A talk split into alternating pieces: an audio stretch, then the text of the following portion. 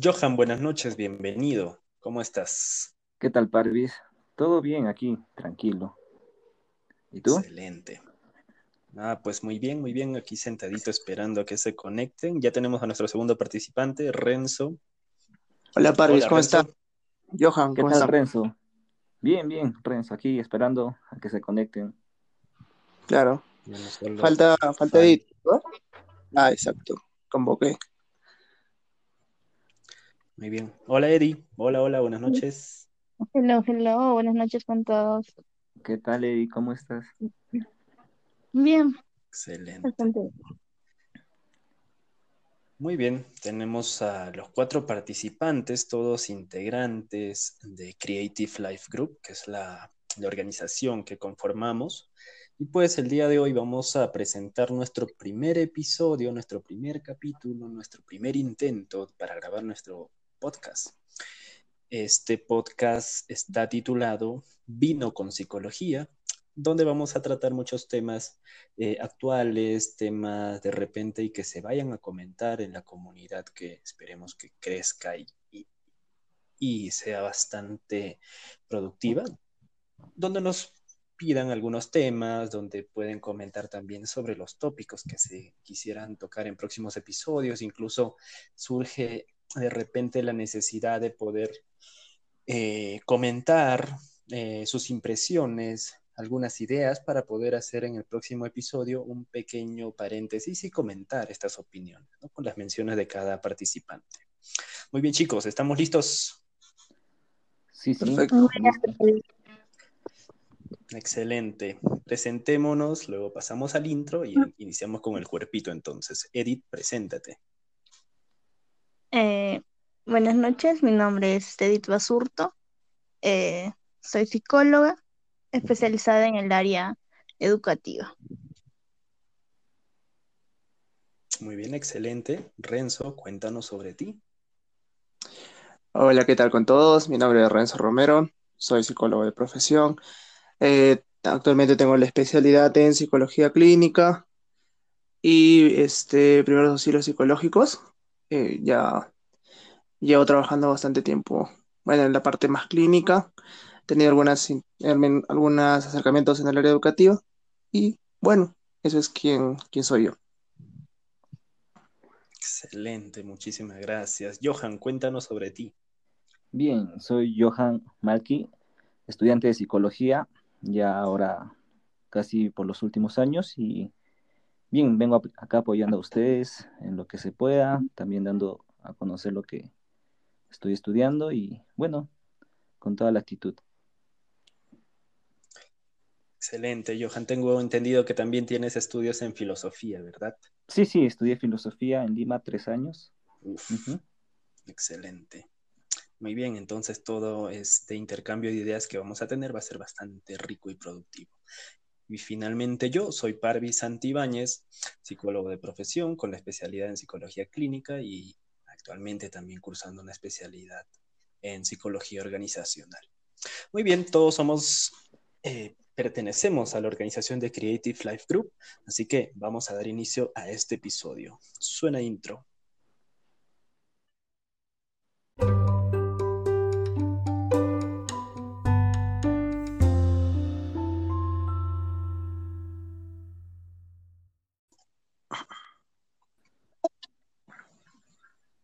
Muy bien, muy bien. Entonces vamos a iniciar nuestro primer episodio de podcast Vino con Psicología y en esta oportunidad vamos a hablar sobre la afectividad. Tal vez la afectividad, no sé, en este contexto en el que estamos viviendo, año 2021, todavía estamos dentro del marco de la pandemia mundial que nos ha metido a todos a la casa. ¿Qué podríamos entonces comentar acerca de la afectividad? Y más que nada, yo creo que en este tiempo de pandemia, Eddie, ¿cómo podemos definir esto? ¿Cómo podemos hablar sobre esto? Mm, bueno, creo que es importante eh, tomarlo desde su base, ¿no? Que es el pues, conjunto de sentimientos y de emociones que cada uno tenemos y empezar de ahí, ¿no? En expresión de la afectividad quizá haya cambiado, pero la afectividad como fenómeno de cada persona, no creo. Eso continúa. Excelente, excelente. La expresión de la afectividad ha cambiado. Mucha razón, mucha razón. Renzo. Bueno, este, en cuestión a la afectividad, pues tenemos que tener en cuenta que es cómo expresamos las emociones que, que tenemos, los sentimientos, y más que nada va al punto a la reacción que nosotros tenemos frente a estos estímulos, ¿no? Cómo vamos reaccionando, cómo lo vamos llevando. Ahora, como bien lo decía Edith, ¿no? En estos tiempos ha cambiado totalmente. Uno ya no podría brindar esta afectividad como antes porque hasta un eh, estrechar la mano de alguien ya era una forma de un contacto, ¿no? Y ahora es totalmente diferente. Un saludo es de un puño, simplemente pues con la mirada y todo eso ha cambiado por todo lo que está sucediendo en toda esta coyuntura, no solo nacional, sino mundial. Sí, muy bien, muy bien, sí, tiene mucha razón. La expresión, ya lo mencionaba Edith, la expresión de la afectividad ha cambiado bastante. Nos han incluso restringido el mismo gobierno y como medios de cuidado por organizaciones internacionales el hecho de poder eh, acercarnos, eh, de chocar el puño, de darnos la mano, de darnos un abrazo, un beso en la mejilla y esto cambia de cultura en cultura, pero ahora ya está un poquito restringido esto, que se ve todavía muchas personas que lo hacen, pero normal. Johan, cuéntanos, ¿qué podríamos decir sobre la afectividad? Bien, yo considero que la afectividad es cómo tú te relacionas, ¿no? Con, uno mismo en sí y con los demás. Eh, pero pienso lo contrario a Renzo debido a que, bueno, es cierto que la afectividad se ha vuelto muy fría en sí, porque si, es, si hablamos desde el punto de las calles, ¿no? O sea, desde chocarse el puño y todo, pero si hablamos de nuestras familias, como que en algunos casos, o pienso que en la mayoría de casos, eh, ha incrementado, ¿no? Porque de la forma de cómo nos relacionamos con los cercanos, con, con, los que vivimos, con nuestra mamá, con nuestros hermanos, con nuestros abuelos, pues porque todo esto quizás a nosotros nos ayuda a demostrar más afecto hacia ellos, ¿no? Por el tema de que tengamos miedo y con un apoyo moral, pues esto también nos ayuda a tener más cercanía con ellos, ¿no? Abrazarnos entre nosotros. Claro que la afectividad en estos tiempos tiene sus pros y sus contras, ¿no? Creo que eso es lo que voy pensando hasta el momento. Sí, sí, muy cierto. Y esto me recuerda a la canción de Residente que se lanzó el año pasado, incluso, eh, en medio del contexto de la pandemia que fue un boom. La canción Antes que el mundo se acabe, y bien lo dices, ¿no? tal vez la, la, la discrepancia se da en la expresión de la afectividad a nivel o fuera del círculo familiar, eh, tal vez con amigos, con conocidos, gente que te encuentras por la calle, y le dices, hola, de lejitos, ¿no? Ahora, pero dentro de la familia la afectividad eh, o se ha mantenido o en muchos casos se ha reforzado. Y cito las letras, literalmente, de nuestro amigo residente René, eh, donde dice, ni la pandemia más fuerte que anda matando personas me separa de ti, por eso contigo la distancia social no funciona. La verdad que para mí es una canción, uff, excelente, que yo creo que a mucha gente le, les ha tocado cuando la, han escuchado. Me imagino que también la han escuchado por acá. Sí, creo que va hacia el punto de que ah, cuando yo creo nos referimos a que ha cambiado, no es que haya disminuido, sino es que en la forma en cómo se está dando es diferente. La efectividad puede ser muy grande. Y es lo que dicen, ¿no? ni la pandemia más grande acabará con, con eso que siento. Porque sí, voy a encontrar otras formas para poder expresarla. Y bueno, con el círculo más cercano creo que más que haya incrementado, creo que se ha dado la oportunidad de que aflore la afectividad y que seamos más sinceros sobre nuestra afectividad con las personas que tenemos confianza y que compartimos pues nuestro día a día. Y sobre esto también recuerdo bastante lo que salió en, el, en este medio, en el país, eh, donde dice que un 70% de los hombres reconoce haber estrechado lazos con sus hijos durante la pandemia. O sea, el mismo hecho de estar obligados, y lo digo obligados porque en realidad lo es una obligación pasarlo ahora eh, metidos en casita, porque antes pasábamos la mayor parte del tiempo en el trabajo, fuera de casa, en los estudios fuera de casa, todo era presencial y ahora hasta las compras las hacemos de nuestra casa.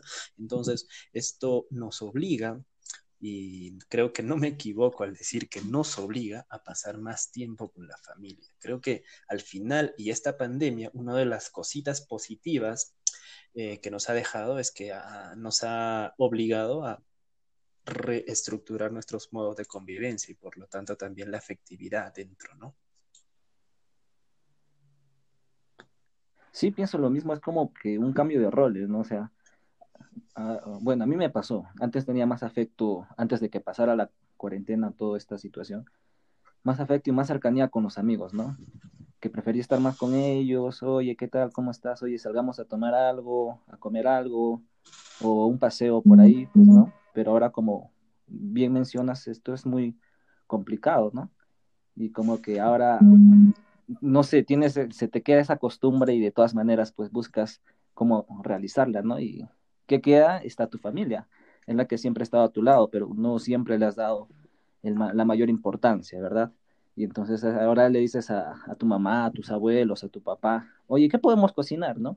Y surge ya unas ideas de cómo puedes manifestar ahí tu, tu afectividad, no solamente en abrazos quizás, ¿no? Sino en la manera cómo quieres tú acercarte a ellos, ¿no? ¿Qué podemos hacer? Porque a veces nos aburrimos, ¿verdad?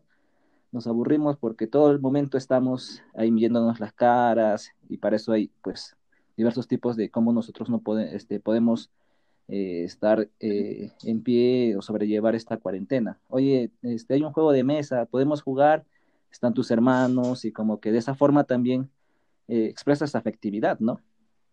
Pienso yo eso, o sea, es como un cambio de roles ahora que se está dando, ¿no? Claro, también creo que la direccionalidad de la afectividad también ha cambiado, según lo mencionas, y por cierto, ya te exhibiste, ¿eh? Oye, sí, no, yo en este caso sí tendría que comentar mucho, ¿no? sí, serio, es muy, muy cierto. Va a ser catarsis, dice. Sí, es parte de, es parte de. Renzo. Mm, claro, claro, este, bueno, creo que más que eso yo me quedo con, con el punto de que, de que, o sea, en todo este tiempo, ¿no? Por decir, de la coyuntura que se tiene, que están eh, alarmante de cierto modo para, para el sector salud. Eh, en todo esto que podría tacharse como malo, hay algo bueno, ¿no? Y la vida suele ser así. En las cosas buenas incluso hay cosas malas y viceversa. En este hecho que al parecer, bueno, y también es malo, eh, hemos encontrado algo bueno y es el hecho de poder reexperimentar estrechar lazos que quizás en algún momento eh, fueron disipados por las actividades, responsabilidades que a veces tenemos, como ya lo decían, ¿no? Este, que pasado más tiempo fuera, y ahora el hecho de volver al hogar, volver a decir qué se puede hacer, qué se hace, cambia totalmente las cosas. Pero no, Mm, ¿cómo decirlo? No trastoca la esencia de lo que es cada uno en su grupo familiar.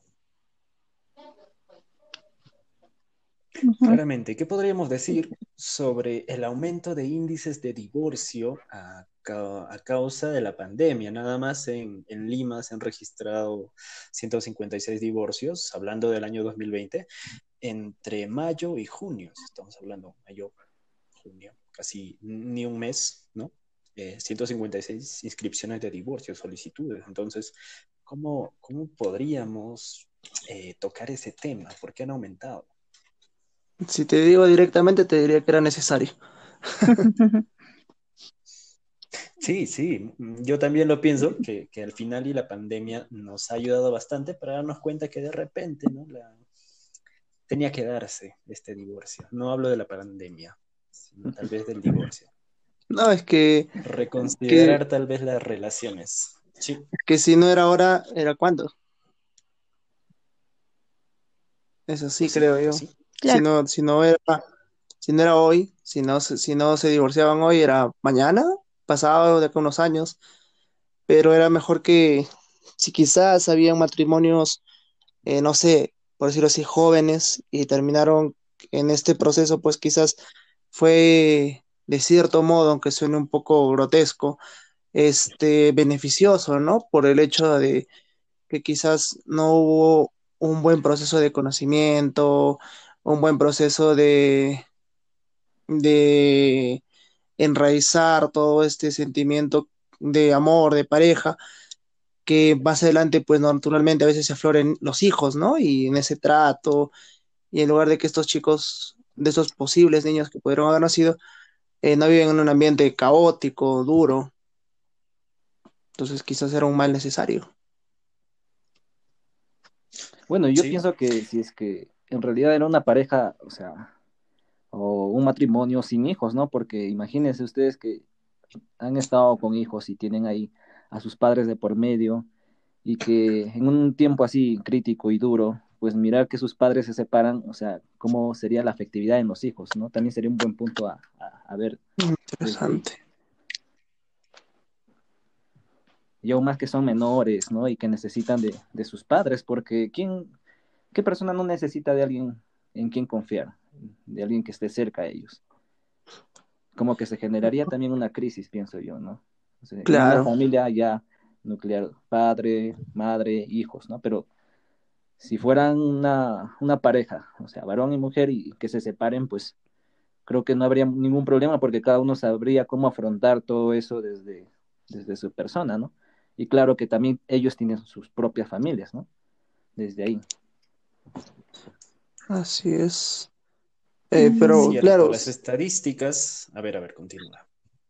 Ah, bueno, a ver, este, es que claro, es cierto, ¿no? Es un. Toda pérdida termina en un proceso de duelo. Hasta, no sé, hasta perder, por ejemplo, no sé, dinero, es un proceso de duelo que llevas. No comparación de, no sé, de algo muy grande, pero toda pérdida es un proceso de duelo. Pero algo que siempre se tiene que recordar es que cuando ya se habla de hijos, de una familia eh, con hijos, es que uno puede dejar de ser pareja, pero jamás va a dejar de ser padre. Exacto.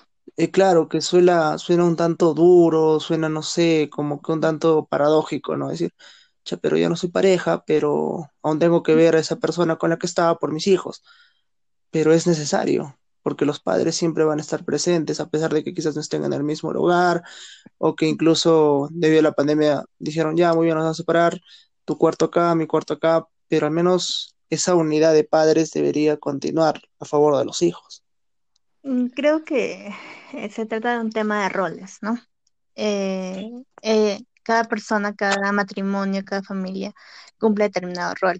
Si bien es cierto, va a dejar el rol, la función de, pareja, de esposo, pero su rol como padre continúa. ¿Qué es lo más sano, lo más ideal? Pero no es lo que vemos comúnmente, ¿verdad? Siempre en ese proceso de divorcio o separación de, de los padres, en la mayoría de casos requiere un acompañamiento psicológico porque no hay una no tienen las directrices para saber manejar este, este proceso, que como bien Renzo lo, mencionó, que podría llegar también a ser un, proceso de duelo para, para las personas ¿no? que conformaban la pareja en ese, en ese hogar. Eh, y también creo que modificaría la, la afectividad en ese punto, ya que este el, si bien es cierto, los hijos ya no van a ver tan seguido al papá que tuvo que salir del hogar, o que la, si es que aún por X motivos aún viven en la misma casa, pues esa, esa discordia que hubo va a afectar en la afectividad que hay adentro del hogar, ¿no? Ya sea entre, hijos y, papás. A pesar de no abandonar el rol, puede, puede haber una afectación directa a la afectividad. Sí, sí, concuerdo totalmente. Recordamos que también los hijos son los que aprenden, eh, se aprende bastante sobre eh, claro, la, primera figura que tenemos de aprendizaje, las figuras que van a marcar nuestro desarrollo llegan a ser los padres o las personas con las que van a vivir en casa. Eh, cuando un niño es pequeño, imitamos desde la manera en cómo esta persona camina, los gestos y también la manera en cómo se va a desenvolver, cómo se va a interrelacionar con la pareja. bien lo dicen, ¿qué pasa si no hay una buena relación? Si de repente hay muchos gritos, hay muchas palabras tal vez un poco fuertes en la relación de los padres, el hijo lo va a tomar como algo normal, entonces vamos a tener por allí ciertos problemillas. Eh, también recordamos que el índice de divorcio se da a partir de los seis años partir de los seis años las parejas dicen, esto no funciona, recién me he dado cuenta. No, recién me he dado, me, he dado cuenta hace tiempo, pero recién voy a tomar la decisión de tal vez separarnos o ir a terapia. Y esto me lleva a otro punto. A ver, Eri, te pregunto, eh, una pareja que tiene por lo menos, a ver, ejemplo, ¿no? Un año o tal vez dos años de relación y están en una relación ahí como que, a ver, un ejemplo, esta persona no, eh, no sé, el chico no le da importancia, la chica tampoco le da importancia mucho a la relación, como que no hay mucha, muchas ganas de querer verse uno con el otro. Eh, estamos hablando claramente de que, mm, bueno, ya, la línea va por ahí. Entonces, ¿sería bueno tomar una terapia de pareja o una terapia individual? A ver, pregunta, lanzo para todos. Primero Eddie de repente nos contesta. Mm, yo creo que si hablamos de relación, una relación de enamorados que recién ha comenzado y pues aún no tienen planes a futuro ni nada, sería mejor trabajar en las variables individuales de cada uno, ¿no? Pero si, es que ya es una, estamos hablando de uno o dos años de casados, por ejemplo, y que debido al matrimonio ya hubo una relación larga de noviazgo y de repente hay hijos de por medio o hay personas que que se afectarían de determinada manera por esta decisión. Quizá ir a una consulta y ahí que lo determine el terapeuta de, bajo la evaluación que, consigne, ¿no? Sabemos que cada caso es, es diferente. No sé, a ver, Renzo, tú, tú tienes más luz en eso. A ver, eh, en sí voy a concordar bastante con la última parte que decías, que es bueno ir primero una consulta para saber qué es lo que está sucediendo, porque en muchos casos se necesita de ambos, ¿no? Alguna de las partes está muy afectada y necesita trabajarse. Por eso suelen desembocarse algunos inconvenientes. Ahora se me viene el caso, a la mente dos, dos casos que tuve. Tuve el caso de una pareja que tenía, no me equivoco, 10 años de, de relación. Tenían dos, dos hijas y pues vienen porque uno, este, sentía que ya querían separarse. Ya no querían verse, ya no querían saber el uno del otro. Eh, va por el punto de que el, señor se, se abocaba mucho a su familia, o sea, su familia, hablo de su mamá, de sus hermanos, y dejaba de lado el tema de su, de, de su familia constituida, ¿no? Su esposa y sus dos hijas. Entonces, en realidad ahí lo que se necesitaba sencillamente pues era un poco remarcar y trabajar en qué roles está cumpliendo y qué es lo que va a hacer. Y bueno, entonces se remarcó ello, eh, también el manejo de las emociones y cómo expresarlo de manera adecuada, porque muchas veces este, nosotros como seres humanos tendemos a frustrarnos muy rápido. Y al frustrarnos muy rápido, reaccionamos de maneras que a veces son desproporcionadas y luego pues llega a decir, oye, ya que le grité, ¿qué hice, no? Entonces se trabajó en ello y poco a poco fueron mejorando su relación, fue mejorando, fue trabajando. Y no era tanto para decir, no, ya señor, usted nada más pasa terapia porque usted se aboca mucho en su familia, no, sino que era mejorar esa constitución. Ahora, la otra cara de la moneda era otro caso que, tuve, que recuerdo, que era de una pareja muy joven, es verdad, muy joven. Este, la relación era solamente dos años, menos. año y tantos, estaban conviviendo, ya querían casarse y todo. Pues bien, ¿no? Bien preparados, perfecto, pero como estaban volando etapas. Sin embargo, pues eh, poco a poco se iba dando cuenta de que en realidad no se sentía segura y que estaba arrastrando ciertas cosas de más, de más atrás era la señorita, ¿no? Entonces, el trabajo en realidad era con la señorita, porque la señorita era la que se estaba poniendo trabas y estaba boicoteando sus propias cosas. Entonces, es importante no solo, creo yo, ir al tema de decir, ya vamos a terapia de pareja y nos metemos ahí y debe ser así. No, sino que también es una consulta para saber cómo estamos nosotros, porque si estamos bien con nosotros mismos, también podremos estarlo con el otro, pero si no estamos, es muy complejo que las cosas vayan bien. Claramente. Y esto me recuerda una conversación que tuvimos, Renzo, me parece que la semana pasada, o hace dos a tres semanas, donde hablábamos de que en las terapias de pareja no hay garantías. O sea, no hay garantías de que la relación va a funcionar. Bien puede funcionar la relación y se arregla todo y genial, vivimos felices los dos y luego son tres o cuatro, quién sabe cuántos aumentan. O la relación termina. Y... Así que creo que es un punto muy importante que hay que considerar, ¿verdad? Y es lo mejor, es lo mejor. Porque en este proceso de, terapia uno se va dando cuenta de qué es lo que, de qué es lo que necesita. Eh, yo recuerdo bastante que cuando trabajaba con este último caso, cuando entrevistaba a la, señorita, se empezaba a dar cuenta que, que su mundo no era el mundo de pareja, que ella quería salir, que ella quería seguir creciendo, quería este, lograr más metas, pero sola. Personales. Personales, pero sin embargo se obstinaba, que decir, no, pero ya estoy con él, él es bueno, no es como otras personas con las que he estado, que no era así, pero se obstinaba. Se obstinaba. Y pues, he ahí, ¿no? El hecho de que, ¿qué hacer? ¿Qué hacer? Creo que también el problema es no saber cómo decir, hey, ya no quiero estar contigo, estoy cansado o ya pasó, ya no jala, ya no jala la relación. El problema viene cuando creemos que, a ver, si tenemos un integrante más en la familia, un hijo, de repente la relación mejora. ¿Verdad? Mentira. Mentira. Falso. Y mentira. Muy bien, muy bien. Yo creo que estamos de acuerdo por ahí. La, la, contrario. la más, clásica es si adoptamos una mascota, ¿no? uy, uy, uy. No, pero es que, es que en pues. sí, en, sí, a ver, el, psicoanálisis, ¿no? Lo llama, es el chivo expiatorio, ¿no?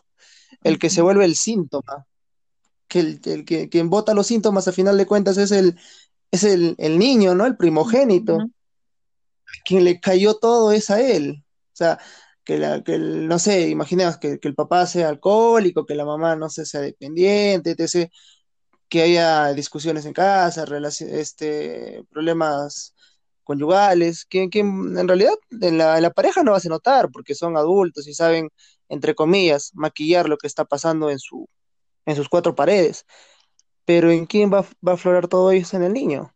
De pronto el niño este, va al jardín y ya tiene, no sé, seis años y vuelve a empezar a orinarse, o empieza a golpear a los compañeritos, este, o empieza en algunos casos a tener ciertas conductas un tanto este, fuera de su edad.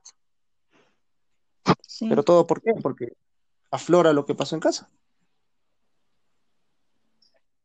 Exacto. El heredero de los problemas. otra idea bastante común, recurrente, Oh, sí, claro, claramente. Una, idea recurrente también es pensarte que si la relación de pareja está mal, bueno, la entre comillas vamos a poner este que está mal, ¿ya? Si la relación de pareja está mal, eh, a ver, nos casamos y te apuesto que todo mejora. ¿Verdad o mentira? Mentira. Pero si, si, no, si no la han hecho bien en la primera, que la van a hacer en otro caso. Ya, mentira, pues. claro, mentira. Pero es curioso, es curioso cómo muchas personas toman estas ideas. O sea, para, para, para, muchas personas es normal. O sea, si la relación de pareja está mal, o tengamos un hijo que mejora todo, tengamos una mascota que vas a ver cómo, cómo esta cosita bonita, chiquita de cuatro patas va a hacer que la relación mejore, o cómo es que este matrimonio, ya el hecho de convivir juntos, tú y yo para siempre, te juro que voy a cambiar, te juro que esto va a mejorar, vas a ver, vas a ver, yo te apuesto. Eh, ¿Qué está pasando entonces? ¿Cómo, ¿Cómo esta afectividad se está, no sé, no sé ni siquiera cómo, cómo definirlo ahora? Ayúdenme. Yo creo que va por el tema de la responsabilidad afectiva. Querramos o no cae estos temas de parejas eh, y en general no de familias también se puede dar este recae ahí en que te hagas responsable de tu afectividad personal, individual, para que en base a eso puedas construir en la relación que, que te estás planteando, ¿no? El dar el siguiente paso de asumir una responsabilidad más, como es el de tener un bebé, o el de compromiso al casarte, o el de cercanía al convivir. Eh, el éxito o el fracaso de eso solamente lo vas a saber tú qué tan responsable está siendo efectivamente.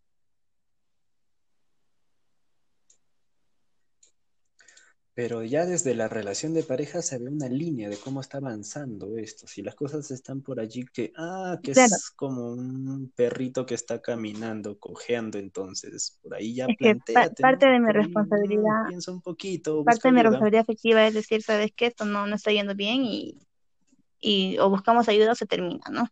o sabes que por mi parte esto ya no va, o decir, sabes qué, este, necesito este, pedir ayuda, o vamos los dos a pedir ayuda. Es, es responsabilidad de cada, de cada persona, ¿no? Claro, claramente. Y allí viene la importancia de nuestro rol como psicólogos, de Johan también que se está formando en psicología, cuán importante es ir un psicólogo para tratar de aclarar las ideas que estás teniendo de repente y no tienes o no se tiene completamente la, certeza, la seguridad de, que la relación quieres que continúe, quieres mejorar, no sabes cómo, o es que en realidad ya no quieres que continúe realmente hablando. eso allí, allí viene la, importancia de esta, de esta bonita profesión, de esta bonita carrera. Johan, cuéntanos. Experiencia. O una experiencia o algo que quieras contar. O sea, a lo que van hablando, o sea, considero que es sistemático, ¿no?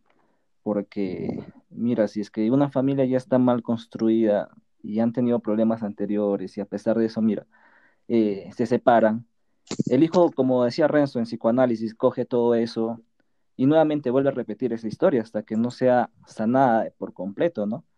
Es como el heredero y este chico, eh, si es que personalmente no va a una terapia o quiere curar todo lo que ha llevado consigo, pues va a seguir repitiendo, pienso yo, todo, todo lo que ha pasado. Entonces como un círculo que se va formando, se va formando.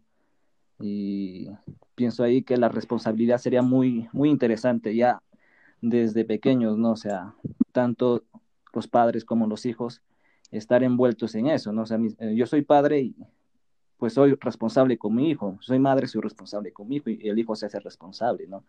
Y también sabe a lo que algún momento va a construir, alguna familia o, bueno, con los que está cerca y, y desde esa responsabilidad como que podría mejorar más las cosas, ¿no? O sea, ser conscientes eh, de lo que en realidad quieren o, o van a hacer, ¿no?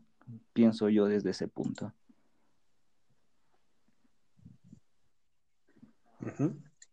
Importantísimo. Pero igual y muchas veces los padres eh, se, manejan con las conductas que creen ser normales, que creen ser eh, buenas, aceptables, y al final eh, en esa buena onda, en esas buenas intenciones, no, realmente no estaría tan por allí aceptado, ¿no? Pero ¿quiénes somos nosotros para juzgar? Ahí, ahí al menos mm, se me queda lo que decía Johan, ¿no? Que somos conscientes de...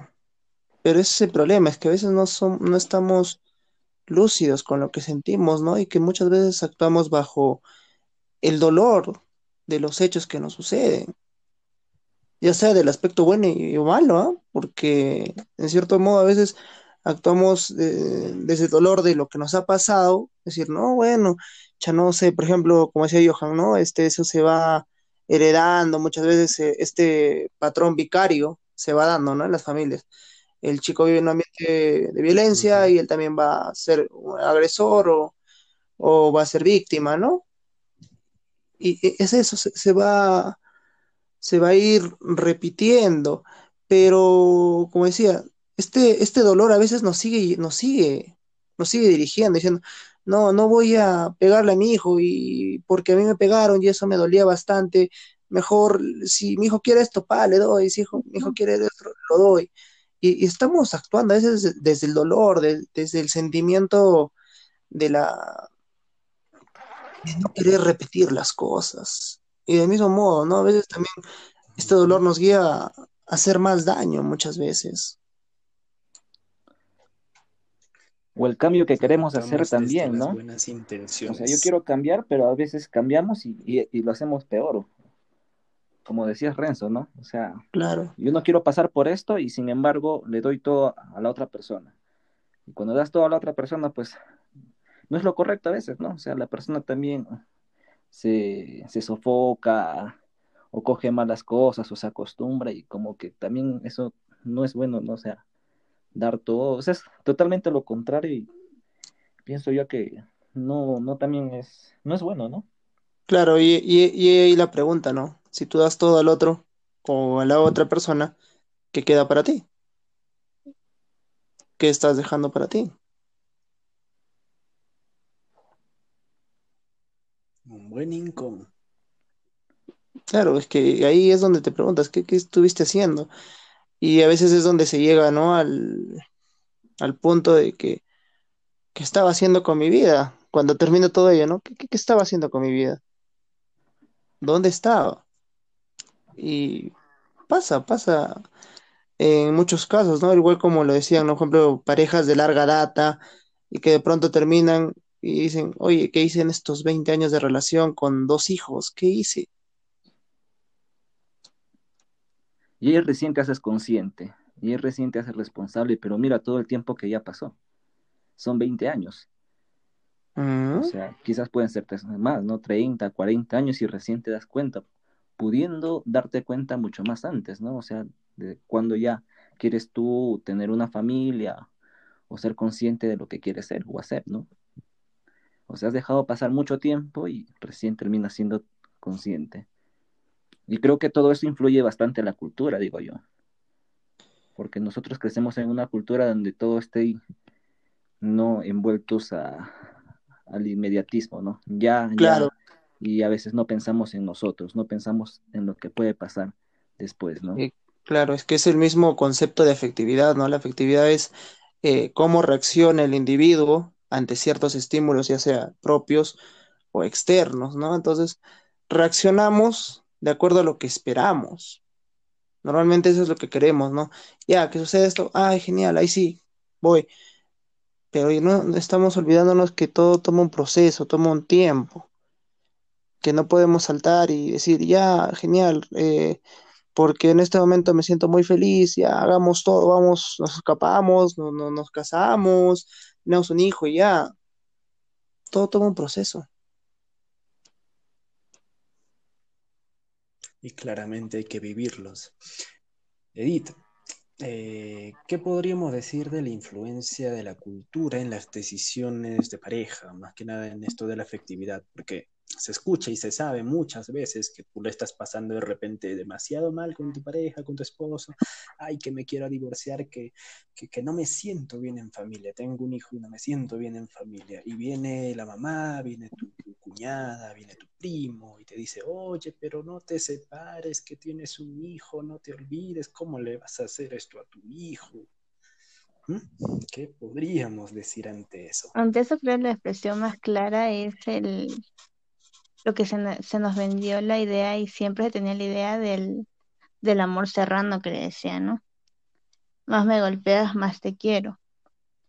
Y aunque para creo ya la generación joven nos parece chistoso, gracioso, mm, anecdótico, mm, aún se rige de esa manera, impuesto por la cultura. Eh, incluso las formas de, expresión de afectividad se rigen demasiado por la cultura, que yo creo que no, no, no llegaría a estar mal, siempre en cuando no afecte a tu bienestar físico y emocional, ¿no? Si tu cultura eh, te, te rige de determinada manera en la que no te sientes bien, en la que te están haciendo daño, en la que no te permiten ser libre, porque hay, hay muchas cosas de esas, ¿no? Que te dice, este, el hombre que te quiere, este, te va a tener siempre en la casa y te va a tener siempre bien atendida. O sea, me vas a demostrar afectividad eh, diciéndome que me quede en casa. Ahora, la mujer que te quiere, este, siempre te va a tener la comida lista y la ropa planchada. Eh, yo solo muestro mi efectividad con los quehaceres de casa. Eh, son cositas que nos, que vienen incluidos dentro de la cultura, ¿no? Pero que mediante la libre educación que tenemos ahora, eh, podemos este, diferenciar ciertas cosas, ¿no? Y bueno, también sabemos que hay personas que no tienen esa, esa oportunidad de, de tener una educación libre y son, son al final estas las más afectadas por, por lo que la cultura impone a la efectividad. claro, ahí estaríamos lo hablando de la globalización, ¿no? Porque si nos damos cuenta, eh, siglos atrás acá en Perú, eh, las familias se conformaban pues con 5, 6, 10, 15 hijos y el hombre siempre era el que trabajaba y la mujer que tenía los hijos, ¿no? Pero ahora como que eso vemos, y había afecto, sí había afecto, porque los hijos salían también profesionales, eh, bueno, tenían sus propias familias y como que no se presenciaba muchas separaciones o rupturas de matrimonios. Pero ahora con todo esto de la globalización captamos ideas fueras y que la familia pues piensa tener un hijo, bueno, sí, voy a tener un hijo, dos, tres, mucho, o si no, mascotas. Y como que la afectividad ahí también, o sea, cogemos ya otras culturas, ¿no? O sea, estamos viviendo en unos tiempos, bueno, hablo desde Perú, ¿no? De donde nos encontramos, de, de romper una cultura que ya pasó por seguir otra cultura, ¿no? Y la afectividad como que también ahí ya se va teniendo una ruptura, o sea, ya no, o sea, yo también quiero ser libre, dice las mujeres, ¿no? y el, yo también quiero estudiar, yo también quiero hacer mis cosas, ¿no? Y el varón, bueno, por su parte también asimila, pero también todo eso es una educación y herencia de, culturas, ¿no? Al, varón quizás siempre lo han formado, bueno, sí, tú tienes que trabajar y tu mujer tiene que estar en la casa, pero ahora como que también eh, se va viendo todo esa, ese cambio, ¿no? Y creo que también por eso hay como que rupturas de matrimonios, porque acá ya también entra el machismo y todo eso. No sé. Parece chiste, pero es anécdota. Sí, sí, concuerdo bastante contigo, Johan, porque gracias a la globalización, eh, un fenómeno muy, muy, muy, muy, muy interesante que yo creo que podríamos hablar sobre ello en otro episodio. Incluso se me vino también a la mente el fenómeno TikTok, cómo es que la gente empiezan a catalogarlo. Bueno, bueno, ya, me estoy yendo mucho. Eh, la globalización nos ha permitido entre ver ideas, ver películas, ver relaciones amorosas eh, de cine, cómo sería lo bonito, cómo es en realidad o cómo sería el, ideal de un amor de pareja, ¿no? que al final terminan felices por siempre. Y justo esto también me recuerda a una película que les voy a recomendar, se llama Colosal, eh, dirigido por Nacho Vigalondo, donde nos habla del después del Felices por Siempre. Una, película muy, muy, muy bonita. Se llama Colosal, que, tiene, que, hay, que hay un robot gigante y hay un monstruo gigante, pero es bastante simbólico. materia de análisis, yo creo que también podríamos tocarlo otro episodio, eh, donde nos muestra en realidad cómo, tal vez de manera un poquito más cruda, las relaciones de pareja después del vivieron felices por siempre. Incluso también Manchester frente al mar es otra de esas películas donde se ve tal vez la parte cruda, la parte más oscura del ser humano eh, en cuanto a emociones, a sentimientos y en cuanto a, cómo actúa esta persona a partir de todas las experiencias que está teniendo. Y así que esta, este fenómeno, la globalización, nos ha ayudado y nos ha obligado también a aprender otros modos de comportarnos en relación a la afectividad. Edith, querías decir algo, me parece. No, no, perdí, perdí la idea. A, mí me pone a pensar lo siguiente. Si, bueno, hablando, ¿no? De lo normal, entre comillas, porque lo normal suele ser, este, desde la psicopatología, es aquello promedio.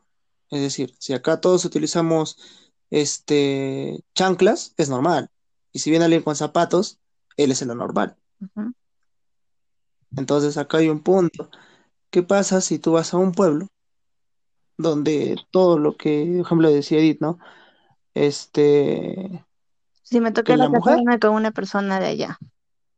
Ajá, no, o sea, acá, voy al punto. Por ejemplo, porque yo recuerdo un caso que no era mío, me, lo comentaron, que venían dos, dos señores este, de, la Sierra Alto Andina, y que la señora se sentía normal, tranquila. Eh, por ejemplo, ¿no? su relación era, entre comillas, por decirlo así, si tú, tú, lo, tú lo, comprendías, era abierta. Ya tenían dos hijos, todo. El señor era un, bueno, un tipo que cuando su mujer eh, no, no estaba dispuesta para mantener relaciones, se iba a un prostíbulo. Y la señora no se molestaba. Era normal, dijo, claro, son sus necesidades y está bien, ¿no? Es hombre. Siempre y cuando, siempre y cuando no me llegue con chupetones, esas cosas, porque eso no está bien, eso, eso sí no está bien. Pero, ¿cómo, ¿cómo adentrar en ese mundo? Ahí, ahí siempre se me... A mí me quedó la duda, cuando me comentaron el caso, me quedaba, ¿cómo entrar en ese mundo? Decirle, oye, ¿tú crees que está bien lo que está pasando? Se lo podría cuestionar, se podría cuestionar ello, porque es nuestra creencia versus la creencia de ellos. Y ahí como que siempre me quedó esa, pequeña duda. No sé qué, qué, se podría plantear, qué, podría, qué podemos plantear de eso, porque ahorita se me vino justo a la mente recordar eso. Si se puede adentrar en ese mundo, si la globalización llega hasta, hasta, hasta, esos, momentos. Yo creo que sí. Yo creo que sí la globalización sí va tocando de todas maneras fondo, pues, ¿no? ya sea los pueblos altoandinos, porque acá, mira, por ejemplo, hay un lugar lejano donde dice el político, no, sí, los lugares lejanos, que no tienen luz, tienen agua, y viene un político a hacer su promoción ahí. Desde ahí estamos ya con la globalización, ¿no? Se va cogiendo todas esas cosas. Y creo que sí llega hasta ese punto de tomar ahí un enfoque confuso quizás, ¿no? Porque la persona tiene sus creencias y bueno, ahora viene otra persona y me habla de otras cosas. Y como que también a esa persona le siembra dudas, ¿no? Sí, pues Yo este, ese enfoque. Y allí se ve claramente el ejemplo de la globalización. Tú al mostrarle estas ideas, estas nuevas maneras, de repente y un poquito más desde el sentido de los derechos humanos, desde el sentido de, que la persona es lo más importante, ¿no? Cada uno somos muy importantes y se tiene que trabajar desde el bienestar de cada uno. allí viene eh, lo importante y lo interesante. Tomar, analizar de repente los casos desde contextualizando el lugar, eh, las creencias, los valores y todo eso. Y también darle de repente la oportunidad de conocer y de adentrarse y aceptar tal vez nuevas ideas. Claramente estamos hablando de no imponer. Claro. ¿sí? Creo que allí estamos de Es que esa, es, nuestra tarea, ¿no? Nuestra tarea como, como psicólogos no es decirle, sí, este, no, lo que está haciendo tu esposo está mal. No, no, esa es nuestra, nuestra tarea no es esa. Nuestra tarea es poder brindar qué opciones tiene la persona y trabajar mediante lo que esa persona desea, mediante lo que esa persona espera. Porque a nuestra perspectiva puede ser negro, pero para su perspectiva es blanco. Y la perspectiva de que para él es blanco se debe respetar y debe seguir así. Porque, por ejemplo, como le decía, ¿no? La señora no tenía ningún problema que el señor vaya, lo único que pide es que se cuide por si este, puede haber algún contagio, ¿no? Lo único, pero ella se sentía tranquila. Entonces, el punto en que nosotros aceptemos ellos, seamos recordar esa parte, ¿no? del humanismo, aceptar lo que el otro, esa aceptación incondicional, pero recordando que eso no nos dañe, no subyugarnos a lo, a, lo que pueda estar sucediendo. Claro, creo que es partir desde el motivo de consulta, ¿no? ¿Qué es lo que le está afectando? ¿Por qué le afecta? Y si es que sus ideas, sus creencias no, no vulneran su bienestar, genial. Pero si es que los puede vulnerar de alguna manera, pues darle estrategias y trabajar, pues, ¿no? Mediante eso. Creo que nuestro, nuestro papel fundamental es salvaguardar el bienestar de la persona, más allá de la creencia que tenga. Eso, eso, ahí está la respuesta. Esa sería la respuesta también. A la cuestión. Sí, pienso eso. Muy bien, muy bien. Creo que estamos en buen camino. Ideas creo que muy interesantes. Estoy rescatando de cada uno de ustedes. Me encanta, es genial. Ya creo que es momento de entrar al epílogo de nuestro podcast. Conclusiones. ¿Qué podríamos decir a modo de conclusión de todo esto? A ver, Renzo. a ver, eh, creo que vamos al punto y vuelvo a recalcar. Este. Aceptar, aceptar lo que nos viene sucediendo, ah, pero teniendo en cuenta que no todo lo que podamos creer y no todo lo que podamos sentir es netamente cierto, ¿no? También hay otra parte que la cual va a, va a tener la percepción de lo que nosotros estamos haciendo.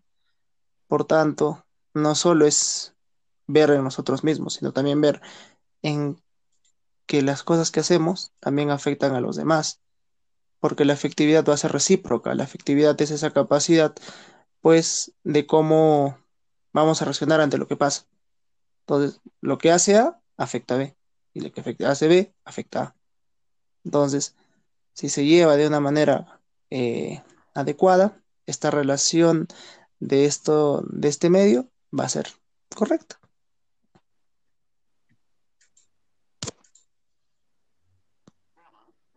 Muy bien, muy bien, excelente. Importantísimo entonces eh, recalcar ¿no? que la comunicación es muy importante en las relaciones de pareja y más que nada, bueno, de manera general en la afectividad, en cualquier tipo de relación. Johan, palabras finales. Sí, o sea, la afectividad es muy interactiva. Eh, el ser humano en sí, pues, nace en un contexto donde hay afecto, ¿no? Ya sea que los críen sus padres, si no ha crecido con los padres, los abuelos, ya quien sea, ¿no? O ha sido adoptado, o está en una casa, hogar, siempre va a haber afecto de por medio, ¿no? De tal manera de que nosotros de alguna u otra forma demostramos afecto hacia otra persona, ya no sea con palabras, pero quizás sí con hechos, ¿no? Y es saber llevar bien ese afecto hacia las demás personas, pensando siempre en la otra, cómo podría mi afecto favorecerla o quizás no, ¿no? Y bien decía Renzo eh, de que hay que saber hacer, ¿no? Cómo demostrar el afecto en este tiempo de pandemia.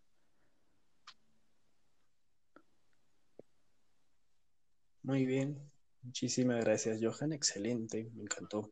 Todas las ideas fueron muy, muy bonitas, muy interesantes y también la exhibición. no, sí, eso sí, yo siempre hablo desde experiencia. qué paloma, qué paloma. Sí, sí, muy bueno, muy bueno. Muy bueno, incluso estas mismas experiencias nos ayudan a darnos cuenta de tal vez cositas que de repente tengamos en nosotros, no lo sé, lo voy a decir así, dejo abierto esa idea. Muy bien, Eddie, palabras finales. Mm, en realidad, eh, me quedo con que la afectividad es global. Eh, nos, nos tiene a todos dentro de ella en, su modo de expresar y que si bien es cierto, el, desde marzo del 2020 eh, tuvimos que cambiar la forma en expresar nuestra afectividad y se, se dio más luz al, a este tema, eh, teniendo cada persona también más tiempo para, para verse a sí mismo, ¿no? Para conocerse a sí mismo, conocer a quien, a quien tiene a su alrededor y dar su expresión de, de afectividad. Y también, pues como lo decía Renzo, ¿no? El ser más conscientes de que la afectividad es interactiva. Tu expresión de afecto genera una respuesta afectiva en otra persona. Y ser más conscientes de eso. Excelente, qué bonito, ¿eh? qué bonito cómo al final y las ideas se van uniendo. La, idea de interactividad y de lo que hace A afecta a B y recíprocamente. Muy bien, excelente, me encantó, fue yo creo que muy productivo, yo también quiero cerrar la idea y volviendo a la canción con la que, les comentaba al inicio, ¿no? Antes, de que, el mundo se acabe, muy, bonita. Eh, si bien es cierto, voy a, voy a volver a citar esta canción que me encanta a mí, muy bonita. Antes de volver afuera, hay que regresar adentro. esta frase yo creo que nos invita, por Dios, a que dejar un poquito de lado todo lo que nos está rodeando y concentrarnos un poquito más en nosotros mismos.